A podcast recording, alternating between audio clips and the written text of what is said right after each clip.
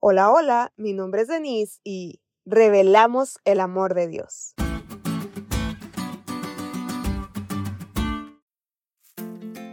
Como cualquier otro niño, hice un par de travesuras en mi infancia. Recuerdo con mucho amor las veces que papá me dijo, vamos al cuarto, después de haber desafiado los límites establecidos en mi hogar. Estando en la habitación, papá, sin decir nada, retiraba su cinturón, lo doblaba, lo colocaba junto a él y se sentaba en la orilla de la cama. Entonces me pedía que también yo me sentara y luego empezaba su sistema correctivo. Interrogaba mis acciones, me escuchaba, no me juzgaba, pero de una forma muy sabia, siempre lograba traerme de nuevo a tierra y luego me decía, ahora voy a golpear la cama. Entonces le daba cintarazos a la cama. Me parecía un acto realmente gracioso, pero también una especie de pacto con mi padre para corregir mi comportamiento. Yo salía llorando del cuarto no por sentirme herida, sino por sentirme amada. Con el paso de los años, ya no golpeaba la cama en mi lugar, pero nunca ha dejado de escucharme y señalarme con amor y paciencia lo que es incorrecto. Ya lo sabía, pero mientras escribo este podcast, reafirmo que papá es mi primer referente del amor de Dios. La lección de hoy trae a colación un documento denominado Sirácides. Este documento judío disponible en la época de Pablo aconseja a los padres acerca del trato con los hijos. El que ama a su hijo no le escatima los azotes. ¿Quieres mimar a tu hijo? Un día te hará temblar. Juguetea con él, te causará tristeza. Educa bien a tu hijo, lábralo o si no, su mala conducta se volverá en tu contra. Desafortunadamente muchos padres han crecido con esta ideología.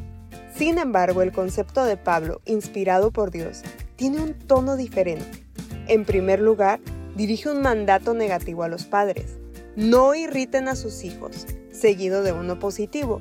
Críenlos en disciplina y amonestación del Señor. En los días de Pablo, el padre tenía poder legal absoluto sobre sus hijos y se les consideraba propiedad de él. Los padres tenían derecho a infligir castigos violentos a sus hijos, incluso la misma muerte.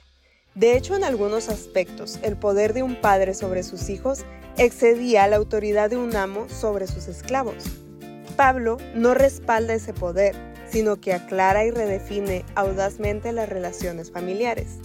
Elena G. de White escribe que padres y madres en el hogar deben representar el carácter de Dios. En la vida familiar y en el gobierno de las naciones, la ley de Dios fluye de un corazón de infinito amor. Aunque los padres ejercen autoridad sobre sus hijos, no es una autoridad opresora y violenta, sino una autoridad basada en el amor de Dios, con disciplina, con respeto y con una misericordia que se renueva cada mañana. Tal vez consideras que tus padres no fueron un buen referente del amor que Dios te tiene, pero tú sí puedes ser un referente del perdón y del amor de Dios para ellos.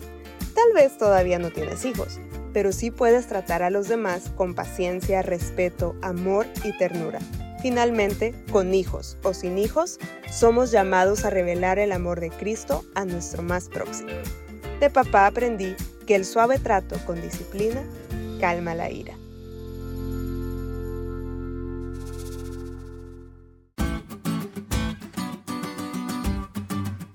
¿Te diste cuenta lo cool que estuvo la lección?